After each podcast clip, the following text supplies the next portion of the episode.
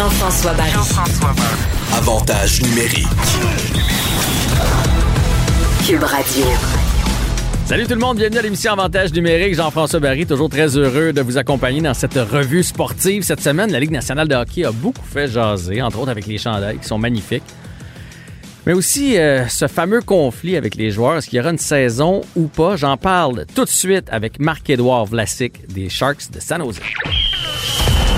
Jean-François Barry. Avantage numérique. Cube Radio. Bon, cette semaine, on a vu que les négociations dans la Ligue nationale de hockey stagnaient un peu, puis moi, j'ai toujours une pensée pour les joueurs, particulièrement les joueurs qui n'ont pas été dans la dernière bulle, donc les équipes qui étaient éliminées. Je me dis toujours, bon, on sent que ces gars-là doivent trouver le temps long. Euh, ils doivent sauter qu'il y a une saison aussi pour rechausser les patins, retourner sur la patinoire. On va en parler avec Marc-Édouard Vlasic, défenseur des Sharks de San Jose, un de mes défenseurs préférés qui fait tout sur une patinoire. Salut Marc-Édouard. Salut. Dis-moi donc, est-ce que ça t'est déjà arrivé dans ta vie, avant cette année, d'être une année complète, parce que ça va presque faire une année complète, ben, neuf mois, mettons, sans patiner, parce qu'on sait que quand tu deviens joueur de hockey dans la Ligue nationale de hockey, généralement depuis l'âge de 10 ans, que tu es sur la glace constamment? Non, le, ça ne m'est pas arrivé aussi longtemps de ne pas patiner. La dernière fois, c'était en 2012, durant le lockout. Mais c'est une année... euh, on a une pandémie en ce moment, donc euh, il y a d'autres choses qui prennent la priorité que de, de revenir au jeu trop rapidement.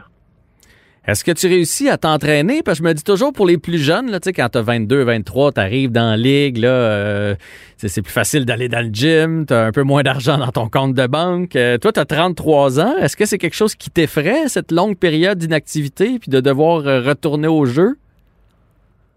Non, ça m'inquiète pas du tout. J'ai un gym à maison avec plus de 1000 matchs durant la saison, presque 200 en série. Le, le plus de temps possible pour me reposer, pour être prêt pour la prochaine saison. Je trouve que c'est un, un positif. Tant- Tu quand t'es jeune, tu veux juste jouer, jouer, jouer.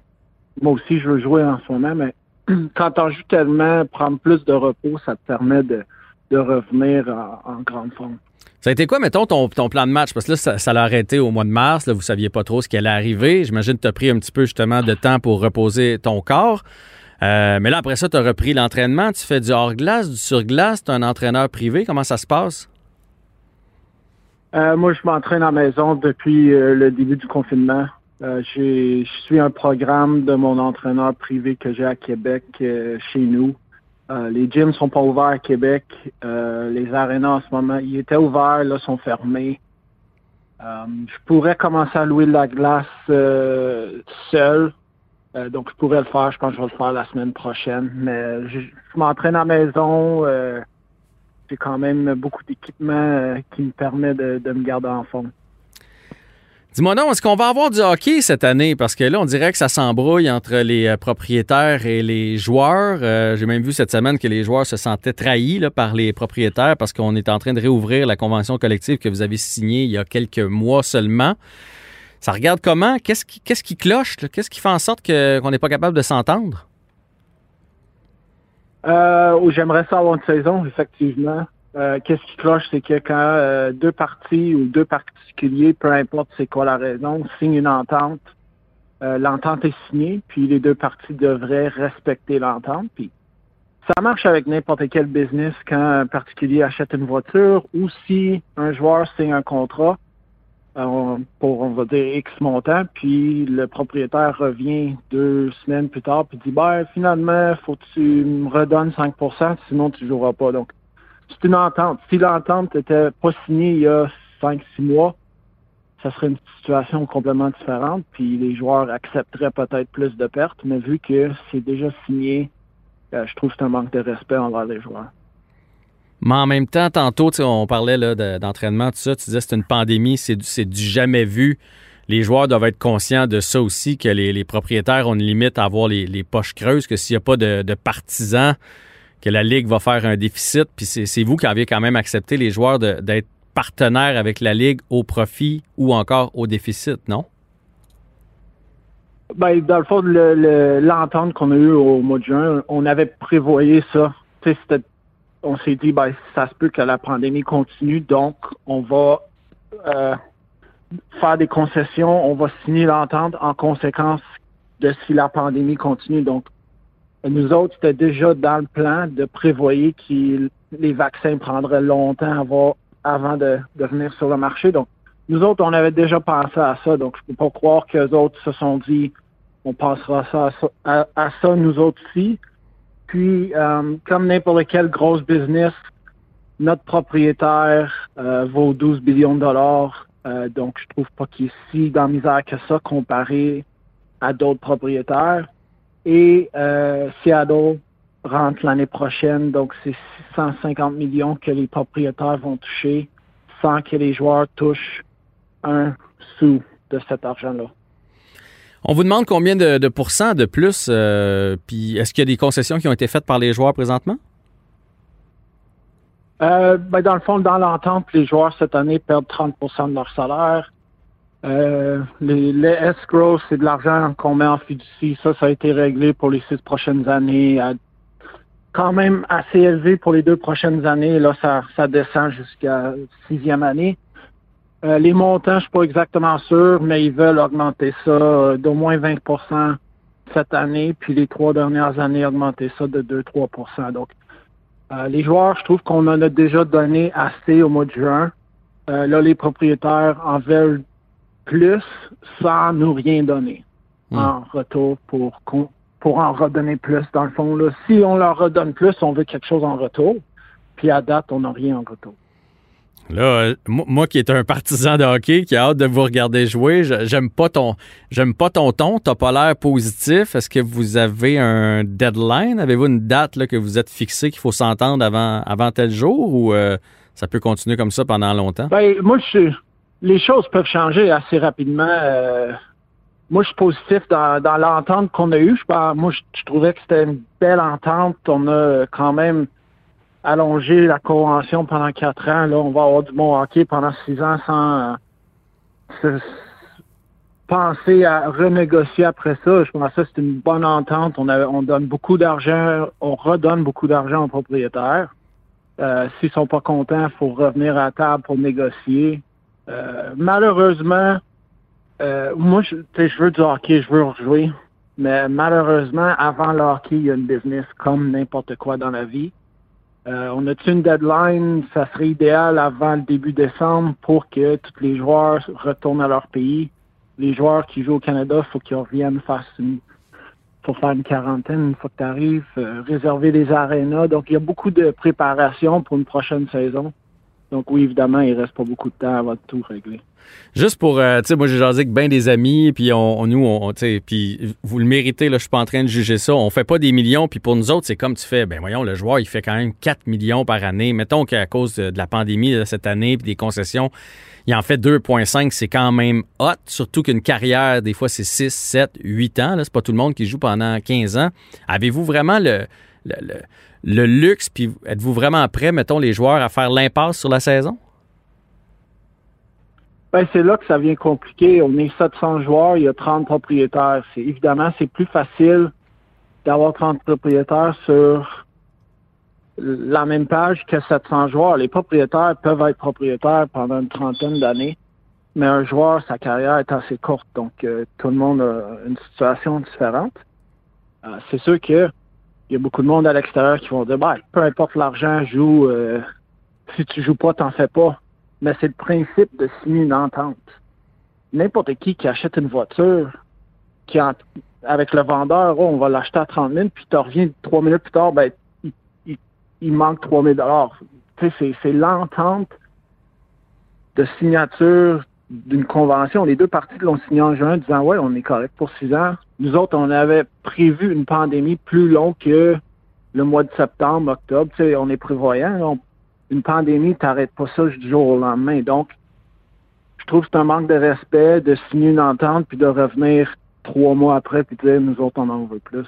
Si ça serait les joueurs qui voudraient plus, ça passerait jamais. T'as un, excellent point, message entendu. Euh, t'as, parlé du fait que ça serait le fun, ça se signe pour qu'on puisse commencer euh, pr- 1er janvier. Euh, même si ça vous amène à être peut-être en espèce de quarantaine dans le temps des fêtes, c'est pas quelque chose qui dérange les joueurs, ça? Vous avez été assez longtemps sans, loin du hockey que vous êtes prêts à passer le temps des fêtes en quarantaine pour débuter la Ben, saison euh, début janvier? Ça, ça aussi, c'est un compromis que les joueurs, euh, on va faire.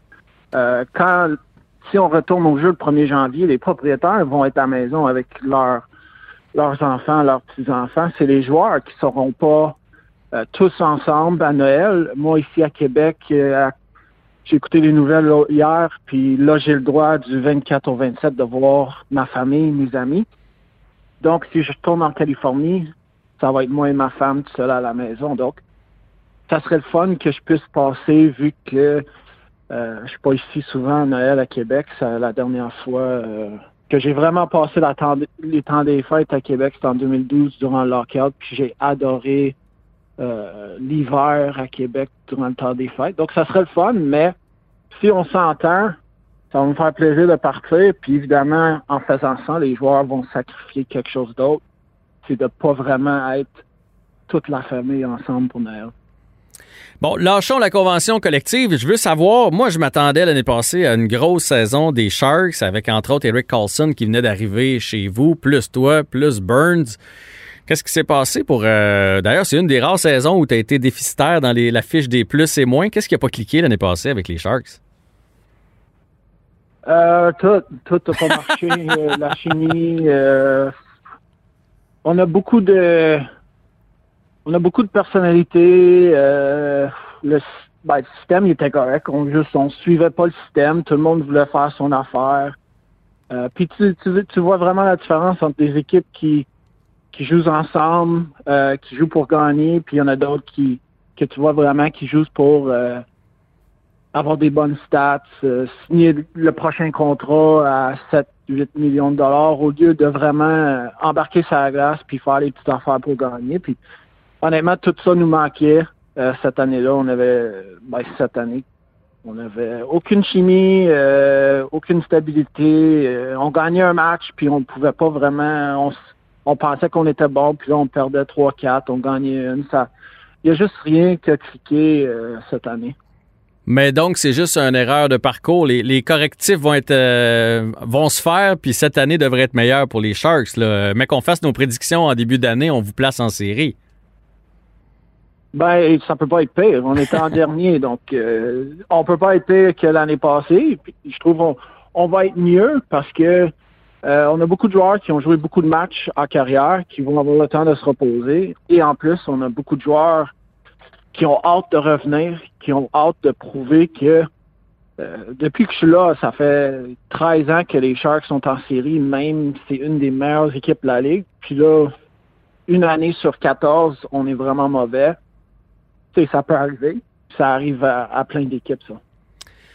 J'imagine que tu as suivi les transactions du Canadien de Montréal. Euh, il y a même eu un sondage auprès des joueurs, puis les joueurs ont dit, ben, pas tous les joueurs, mais certains joueurs, que le Canadien était l'équipe la plus améliorée cette année là, via les transactions, les signatures, etc. Toi, tu as joué là, contre les gars qu'on est allé chercher, contre Toffoli, contre Anderson.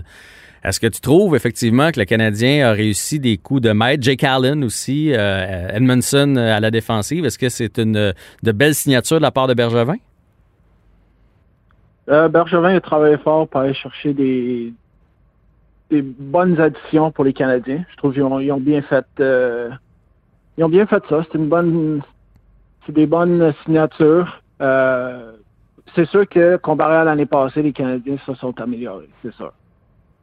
Puis lequel est, la, plus grosse prise de Bergevin dans tout ce que je t'ai nommé? Euh, ouais, les trois. Je trouve euh, Edmondson, il est très stable à défense, euh, physique. Euh, J'ai joué avec au championnat du monde. Euh, vraiment un bon défenseur défensif euh, qui va aider à jouer contre les, les grosses équipes.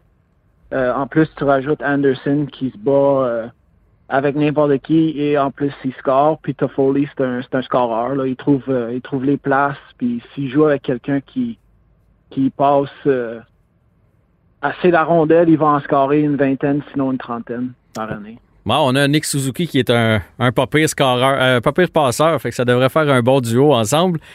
Euh, je, me trompe-tu ou le Canadien cette année, moi l'impression que j'ai eue avec toutes ces signatures-là, même des gars qui ont accepté de rester à long terme, euh, Petrie, euh, Gallagher, le Canadien est devenu soudainement plus attrayant. On avait l'impression que dans les dernières années, les joueurs voulaient pas venir jouer ici, voulaient pas s'entendre à long terme avec le Canadien. Là, j'ai l'impression qu'il se passe quelque chose à travers la Ligue avec nos glorieux.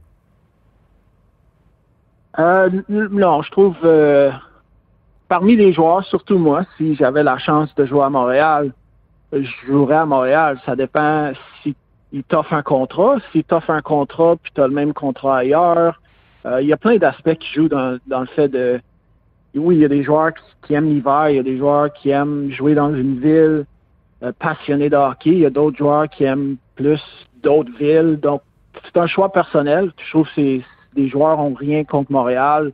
À chaque fois que les Sharks viennent jouer à Montréal, les gars capotent de jouer à Montréal et aussi de faire le tour de la ville. Donc, ça donne, ça donne pas. C'est juste chaque joueur prend une décision personnelle. Mais tous les joueurs que je connais adorent jouer à Montréal, peu importe si, euh, si tu joues pour les Canadiens ou si tu es visiteur. Bon, mais ben ça, c'est rassurant. Merci du temps. Bonne chance avec les Sharks cette année. On espère évidemment avoir du hockey. Puis dernière question, comment tu as trouvé le, le chandail que la Ligue nationale a sorti pour les Sharks de San Jose? Euh, est correct. Est correct. Euh, le meilleur, puis le seul que j'aime, ben, seul que j'aime. Le meilleur, c'est les, euh, les anciens Nordiques, c'est Colorado qui ont sorti le meilleur chandail. Hey, moi aussi, c'était mon top 1. Je suis bien d'accord avec toi. Marc-Edouard. Ouais, c'est mon top 1. Dans le fond, les Sharks, c'est la même chose que j'ai eu presque quand j'ai commencé. Donc, pour moi, c'est pas assez vintage pour dire que c'est le meilleur. Ouais, mais ça, ça veut dire que tu es rendu avec une longue carrière. Ouais, trop longue. Mais les Colorado, là, tu sais, c'est c'est dur à battre. Celle-là ah. est dure à battre. Ouais, ouais. Il y a du vintage dedans. On, vient chercher nos émotions, les, les couleurs Bourgogne de, l'avalanche jumelée avec le fleur de lys. C'est incroyable. ouais, c'est ça. Ouais. Écoute, fait une bonne job. Ouais, ben écoute, Marc-Edouard, toi aussi, tu as fait une bonne job. C'est une super entrevue. Merci beaucoup. Bonne saison. Puis on se reparle euh, n'importe quand. Parfait, ouais. On se parle le 1er janvier. Première game de ma saison. All on espère. On espère. Salut, là. All right.